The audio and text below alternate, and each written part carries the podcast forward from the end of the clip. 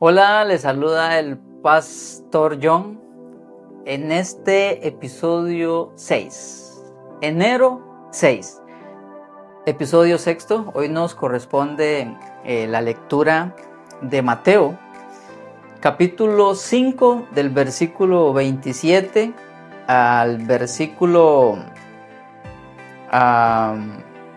48 del versículo 27 al versículo 48 de Mateo 5. Bienvenidos a Selah, donde nuestro objetivo es ayudarle a usted a que recorra junto a nosotros el Nuevo Testamento y los Salmos en un año. Y también para que usted pueda hacer un alto en su día, sea cual sea la hora que usted elija para este tiempo que usted pueda hacer un alto, descansar y meditar en la palabra de Dios. ¿Sí? Como siempre, yo voy a leer unos versículos de la porción de hoy, pero le animo a que usted lea todo el segmento que corresponde para hoy, 6 de enero.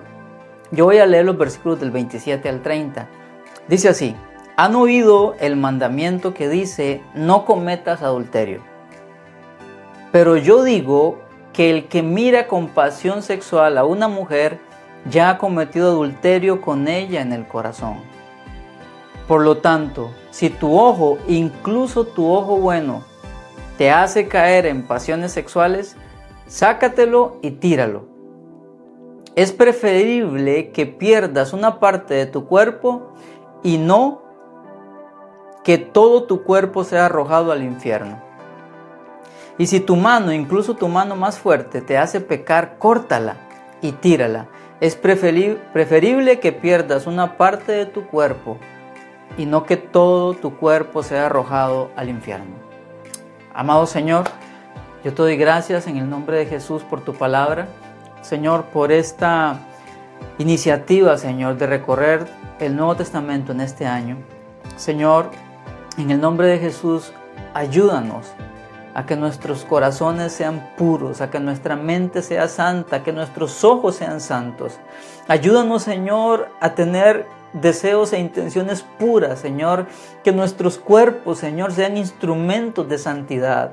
Que nuestros cuerpos sean, Señor, instrumentos de justicia y no de pecado. Ayúdanos a doblegar los deseos de nuestra carne. Señor, ayúdanos a apartarnos de toda inmoralidad, de toda perversión, de toda inmundicia, de toda avaricia. Amado Espíritu Santo, fortalécenos con tu poder, Señor. Fortalece a aquel hombre, a aquella mujer que en este momento quizás esté luchando con alguna inmoralidad, con alguna perversión sexual, inclusive que esté a punto de caer en una tentación. Espíritu Santo, interven hoy en la vida de este hombre, de esta mujer. Señor, dale fuerza, dale gracia. Señor, deténlo, Señor. Líbralo del mal. No lo dejes caer en tentación. Trae libertad y quebranta toda tentación, Señor, de la carne. Señor, quebranta toda tentación e insinuación demoníaca. En el nombre de Jesús te lo pido, Señor.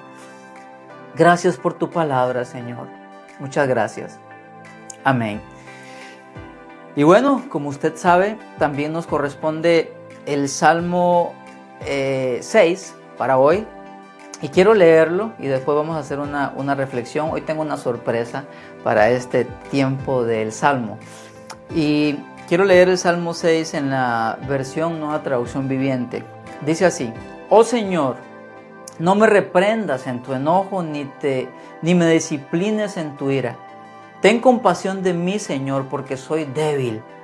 Sáname, Señor, porque mis huesos agonizan. Mi corazón está angustiado. ¿Cuánto falta, oh Señor, para que me restaures? Vuelve, oh Señor, y rescátame por tu amor. Inagotable, sálvame. Pues los muertos no se acuerdan de ti ¿Quién puede alabarte desde la tumba?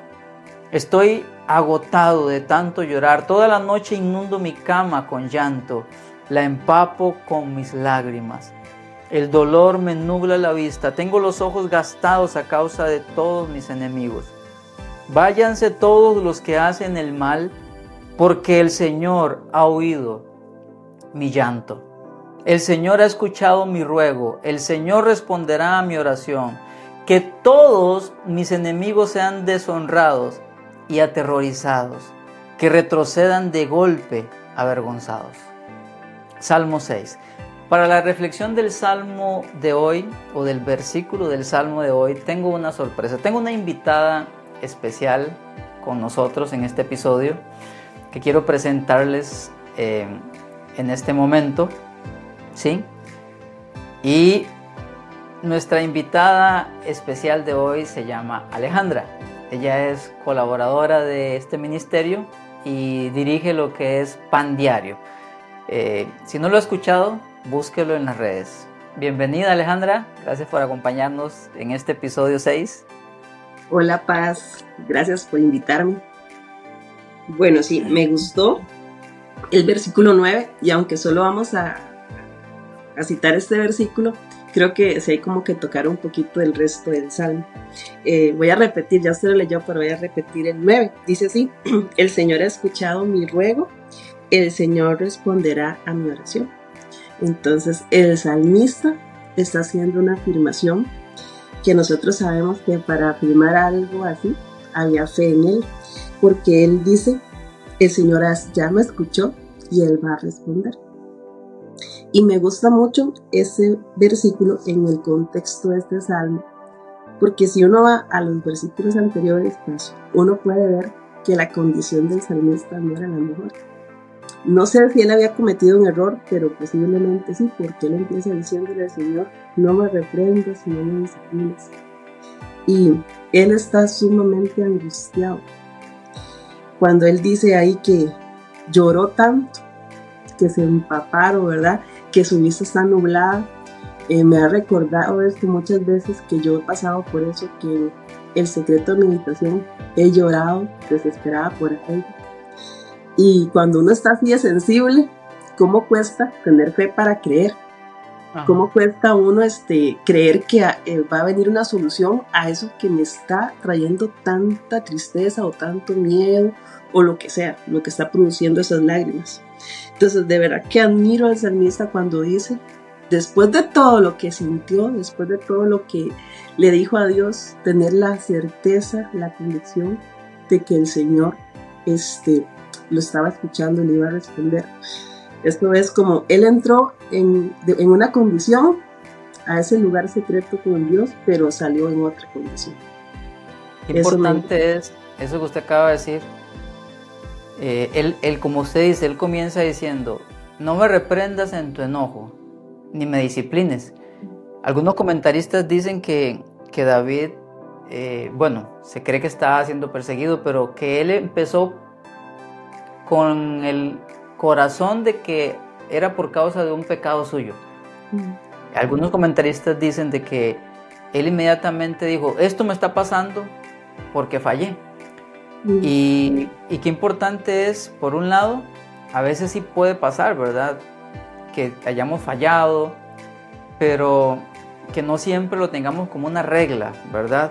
Que en el Antiguo Testamento se daba mucho eso y todavía en los tiempos de Jesús, ¿quién pecó, Señor, este o sus padres para que le pase esto? ¿Se acuerda aquel pasaje? Por un lado, él parte diciendo de que había fallado y por eso le estaba pasando lo que estaba pasando. Ese es un punto. Bueno, tenemos que escudriñarnos, ¿verdad? No, eh, tenemos que ver, bueno, ¿le he fallado al Señor? pero muchas veces no es por algo que yo haya hecho, ¿verdad? Muchas veces son procesos, eh, muchas veces son eh, cosas que Dios permite para trabajar en mí. Punto número uno. Punto número dos, lo que usted dice, aún en medio de lo que él estaba pasando, él fue a hablar con el Señor. Y creo que eso es lo rescatable, ¿verdad? Que él fue y habló con el Señor. Muchas veces nos pasa que, ok, si nos sentimos que fue que fallamos, que metimos las de andar, como dicen por ahí, entonces nos sentimos indignos y nos alejamos, ¿verdad? ¿Y, qué es lo que hacemos? Ok, le fallé, yo no merezco nada, no voy a ir a la iglesia, no voy a orar, no voy a leer la Biblia, ¿para qué? Qué grave error, ¿verdad? Porque David está partiendo del hecho de que él había hecho algo incorrecto, pero aún así vea el salmo. Es una oración, es un clamor a Dios, aún en medio de que hubiera existido la posibilidad de que él hubiera fallado, empezó a entrar a la presencia de Dios, a orar. Mm. Qué importante que es. Y tenía la certeza de que Dios lo escuchaba, ¿verdad? Sí, David conocía la misericordia de Dios. Eso. Creo que la gracia, que en, un tiempo en que tal vez no es como ahora que tenemos más luz sobre la gracia de Dios, pero él sí la conocía. Y él no temió también ser débil delante de Dios y decirle, Señor, ten compasión porque soy débil. Esto me recuerda al Ateo 5, que fue la lectura de ayer, donde el Señor dice que son dichosos los que lloran, porque serán consolados. Entonces, eh, se vale ser débil en la presencia de Dios, se vale es llorar en la presencia de Dios, sabiendo que Él, se vale fallar, sabiendo que Él es misericordioso y que Él nos promete ese consuelo y, esa certeza de que Él escucha nuestras oraciones. Y, y, bueno, ya para ir finalizando, Ale, creo que un mensaje, ahorita quisiera que termines con una oración, pero con ese texto que elegiste, creo que un mensaje que podemos darle a las personas que nos están escuchando en este episodio es, una cosa es la hipocresía, ¿verdad? De tener doble vida, aquí no estamos hablando de eso. Pero para las personas que son genuinos cristianos, que fallan, fallamos, todos fallamos, escuche bien, pero en medio de lo que usted esté pasando, ya sea que usted crea que cometió una falta y que por eso viene lo que viene, Escuche bien, y Ale lo dijo, gracia y misericordia. El Señor es Dios de gracia y Dios de misericordia. Él te ama por lo que Jesús hizo en la cruz. Y creo que hoy es un llamado para que, sin importar las circunstancias que te hayan llevado a lo que estás pasando, busca del Señor, ora.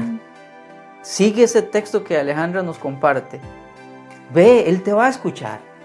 Ora, clama, su misericordia te va a mostrar. Si hay algo que hiciste mal, Él te lo va a mostrar. Si no es así, Él te lo va a mostrar. No permitas que el enemigo te haga caer en condenación. No te alejes de Él, más bien búscale con más fuerza. Él te escucha y Él va a responder. Ale, unas últimas palabras y finalizas en una oración, si eres tan amable, por favor. Bueno, siento como mucho agradecimiento por Dios, con Dios por dejar esto aquí en su palabra, porque aunque hay mucha enseñanza en la Biblia, esto como eh, a nivel de emociones lo procesamos, de que, de que no importa lo que hayamos hecho, no importa cómo nos sintamos, eh, poder encontrar el consuelo y la gracia de Dios.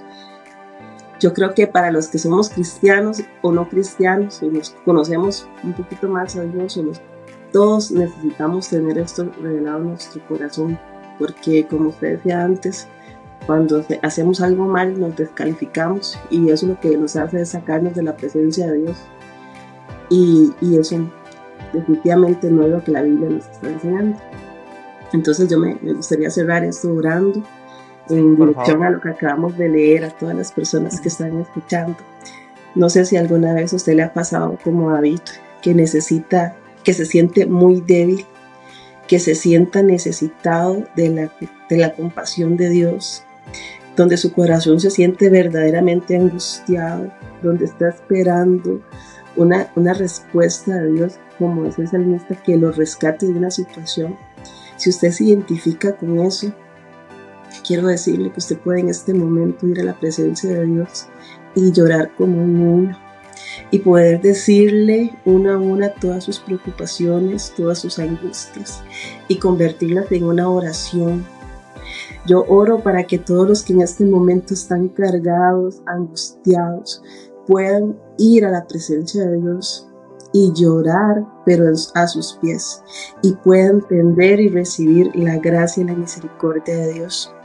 Señor, todas las oraciones que te debemos, Señor, en estos momentos, Señor, hoy como el salmista decimos, el Señor ha escuchado mi ruego, el Señor responderá mi oración, Señor. Amén.